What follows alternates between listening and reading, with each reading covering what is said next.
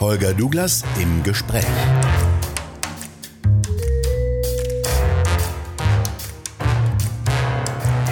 Heute mit Professor Fritz Farnhold.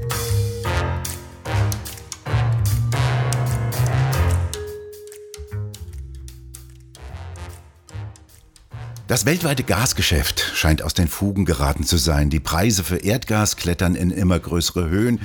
Die Speicher in Deutschland sind nicht ausreichend gefüllt und das alles vor dem Winter. Fritz Fahrenhold, ehemaliger Umweltsenator von Hamburg und Energieexperte, Tichys Einblick, Autor und Betreiber der Seite Kalte Sonne.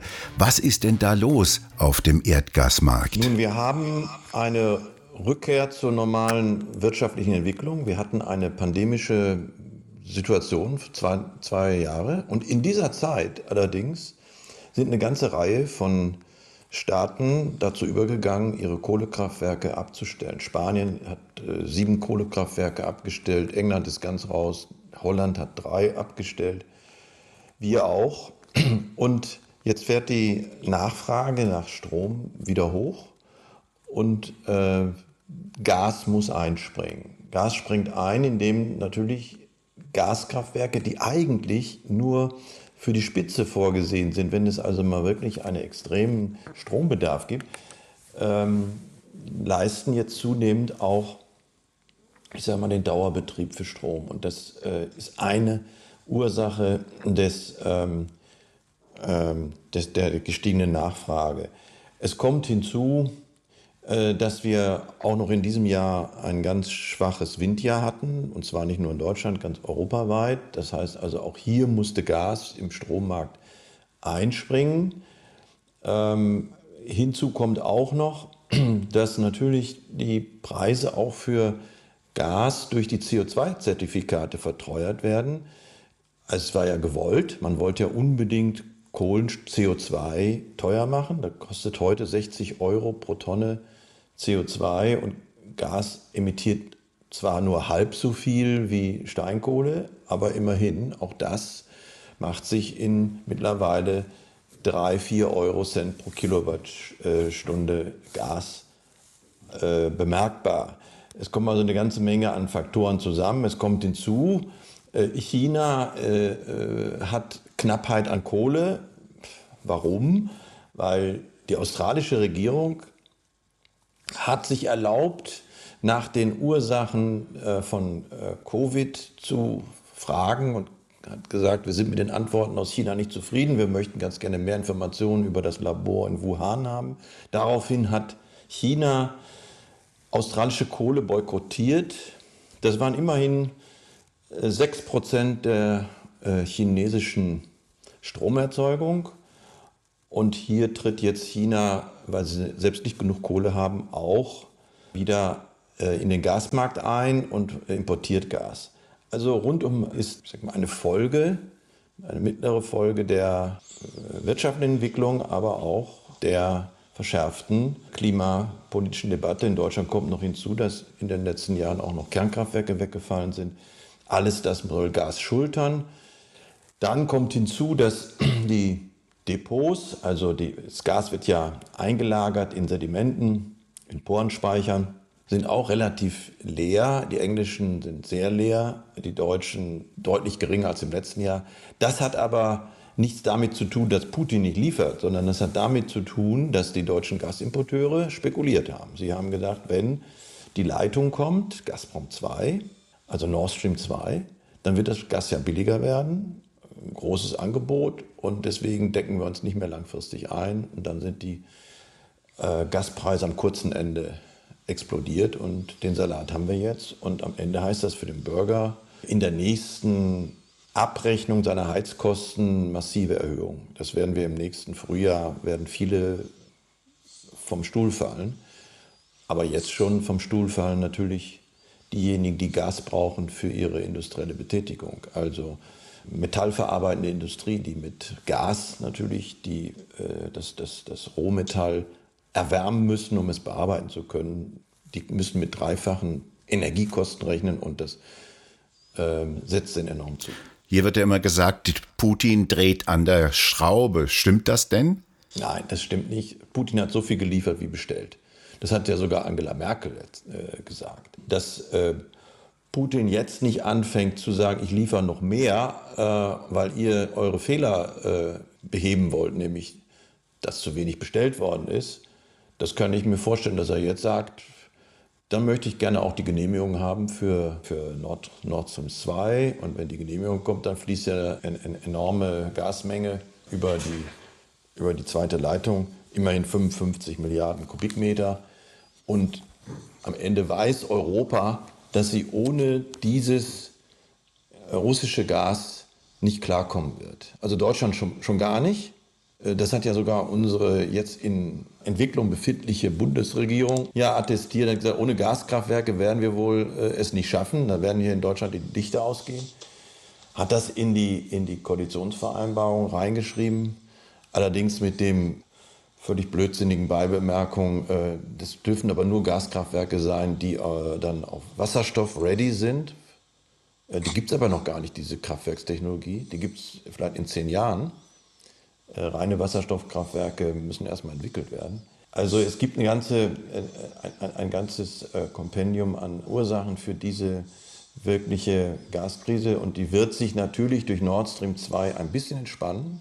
Also wenn die Genehmigung endlich kommt, dann sich, werden sich die Märkte auch ein bisschen beruhigen. Aber die prinzipielle Überforderung äh, des Gasmarktes bleibt, weil auch andere Reservoirs ähm, weggehen. Wir haben bislang ja im Wesentlichen aus norwegischem, englischem und holländischem Gas neben dem russischen uns versorgt. Und das holländische Gas äh, ist am Ende.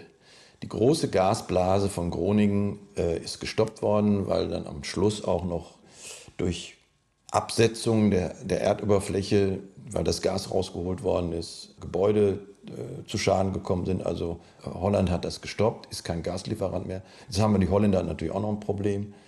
Und alle gucken eigentlich auf die Nord Stream-Leitung, die hoffentlich möglichst bald ans Netz geht. Die Grünen sind ja seit jeher dagegen, gegen die Nord Stream 2 Leitung. Dabei ist die ja wesentlich kürzer als die durch die Ukraine. Die soll moderner und auch energieeffizienter sein als die bisherige Leitung durch die Ukraine. Weiß denn eine Annalena Baerbock, wovon sie spricht und was es bedeutet, wenn sie und die Grünen sich gegen Nord Stream 2 aussprechen? Nein, ich glaube, die weiß nicht, worüber sie redet.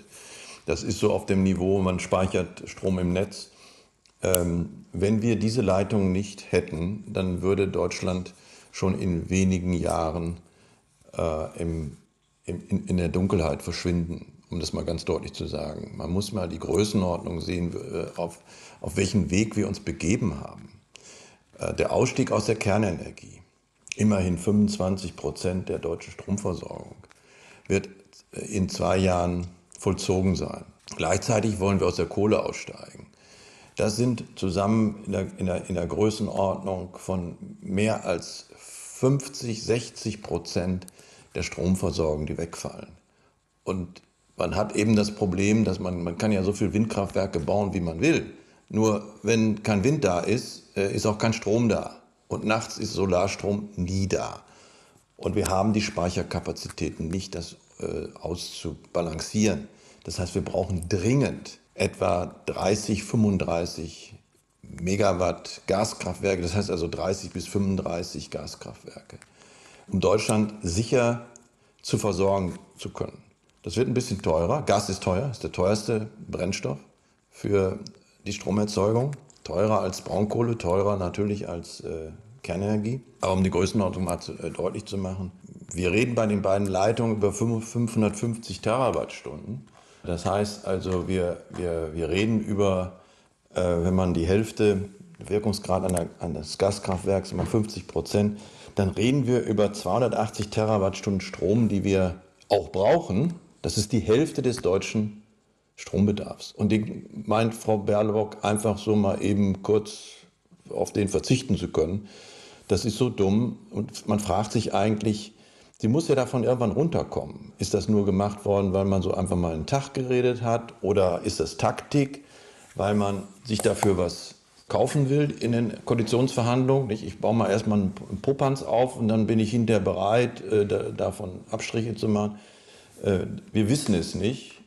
Aber ich glaube, jeder einigermaßen vernünftige Energiepolitiker äh, schüttelt mit dem Kopf. Wie sinnvoll ist denn überhaupt das Erdgas als richtig teure Energie, Edelenergie, äh, die bisher ja nur Mittel- und Spitzenlasten abgedeckt haben, zu solch einem zentralen Element der Energieversorgung eines Landes zu machen? Das ist ja nicht besonders sinnvoll. Eigentlich nicht, weil wir, wir brauchen das Gas für die Heizung. Da ist es ja äh, am flexibelsten einzusetzen für die Wärmeerzeugung und für die Spitze, äh, weil es eben sehr teuer ist, ähm, weil es den Vorteil hat, dass die Gasturbinen und auch die Gaskraftwerke immer in wenigen Sekunden und Minuten anspringen können. Aber wenn man natürlich ähm, so bescheuert ist, wie Deutschland eben in seiner Energiepolitik seit zehn Jahren ist und zunächst mal aus einem Pfeiler der Kernenergie aussteigt und jetzt auch noch aus der Kohle aussteigt, dann bleibt einem ja nichts anderes übrig, als das teure Gas zu nehmen, auch das kostbare Gas, Edelenergie, hatten Sie gesagt deswegen sage ich, das wird teuer, aber es wird gehen. Wir, wir stehen ja davor, haben, wir haben die Alternative in den nächsten acht Jahren großflächige Abschaltung zu bekommen. Das ist so sicher wie das Arm in der Kirche. Und zwar, das wird nicht mehr reichen, die Aluminiumindustrie und die Kupferindustrie und die Stahlindustrie mal eben kurz runterzufahren, sondern wenn ich von großflächig rede, dann meine ich Städte. Ähm, und wir werden uns daran gewöhnen müssen, dass wir sagen können, äh, müssen also zwischen vier und sechs gibt es keinen Strom. Weil da müssen wenigstens die Krankenhäuser und die, die der öffentliche Nahverkehr und die Bundesbahn fahren können und die, die, die notwendigsten Betriebe wie Wasserwerke, ne, die brauchen Strom, um das Wasser in die Häuser zu pumpen. Und deswegen wird man in so einer Situation dann auch den etwas dümmeren Weg, nämlich Gas zu nehmen, gehen können.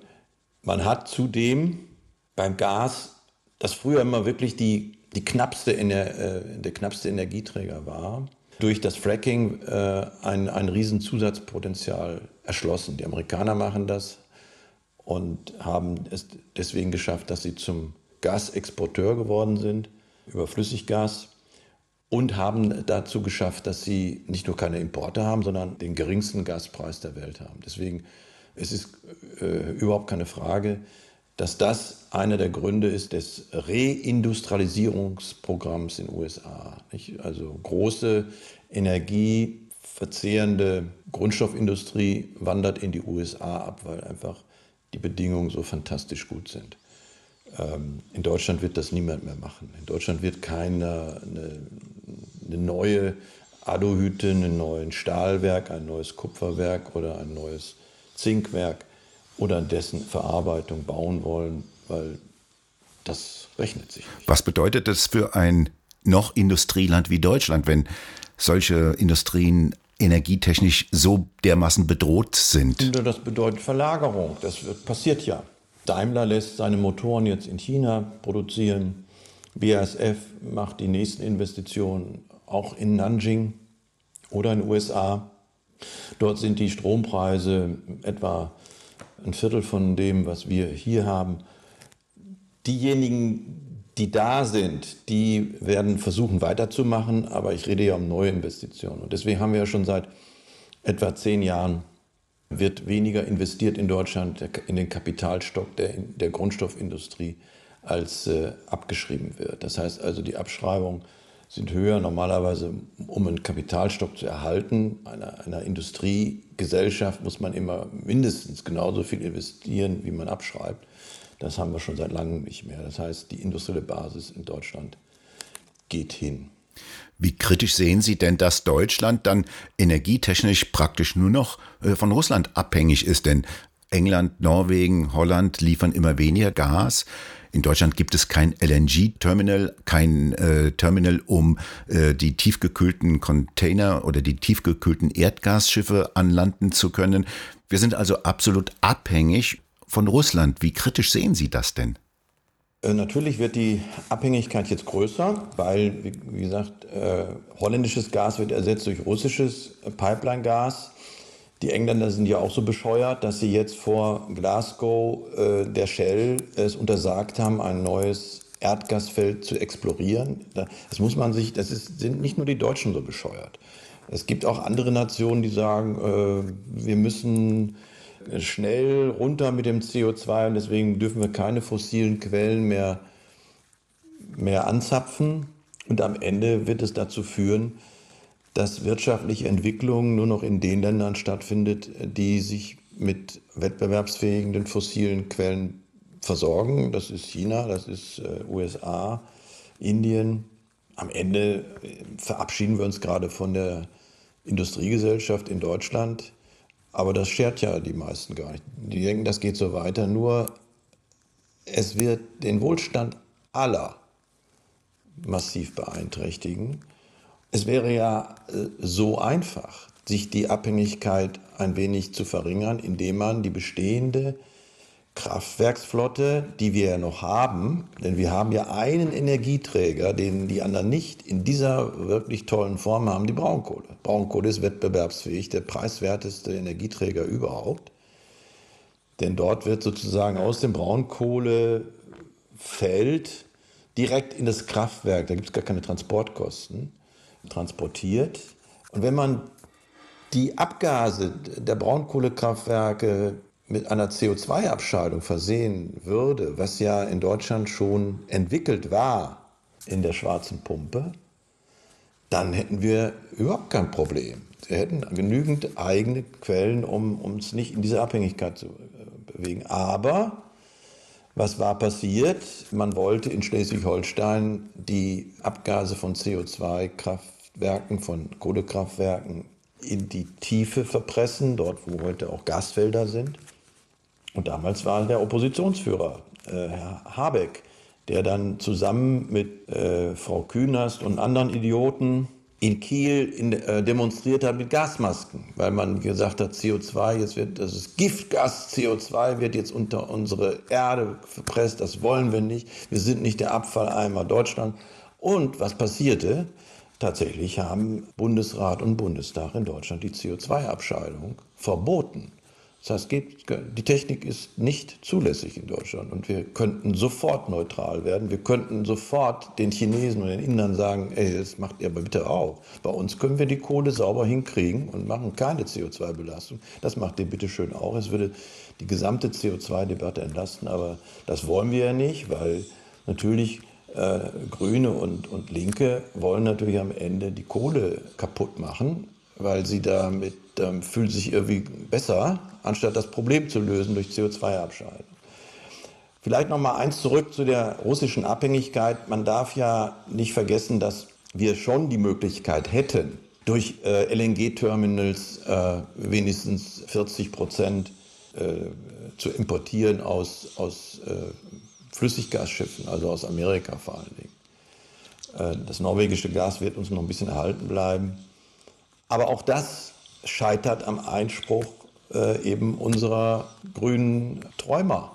Nicht? Die deutsche Umwelthilfe klagt gegen, den, äh, gegen die Terminals, die ja an der Nordseeküste errichtet werden sollen. Wir, wir planen da schon seit fünf bis zehn Jahren in, in Brunsbüttel einen der größten äh, Terminals zu errichten, was dann dazu dienen könnte, eben auch Flüssiggas aus Katar und aus den USA zu importieren und damit äh, Wettbewerb herzustellen. Das ist ja wichtig, dass man nicht nur sagen, alles von Putin kaufen muss, sondern sagen kann, okay, wir nehmen nur einen Teil davon, der Rest muss dann eben, musst du sehen, lieber russischer Präsident, das musst du dann an die Nachbarn ver verkaufen, an Polen, Tschechen, äh, Holländer und sonst was. Auch das scheitert eben an, an politischer Ranküne. Man will das nicht. Man will offenbar mit aller Gewalt 100% Wind- und Sonneversorgung hinbekommen und es wird scheitern. Das wird scheitern und man kann sich ja, man kann ja nur hoffen, dass dieses Scheitern so früh, früh wie möglich offenbar wird, damit dieser Weg so schnell wie möglich verlassen wird, den wir da im Augenblick gehen. Keine schönen Aussichten. Vielen Dank, Fritz Farnhold, für das Gespräch.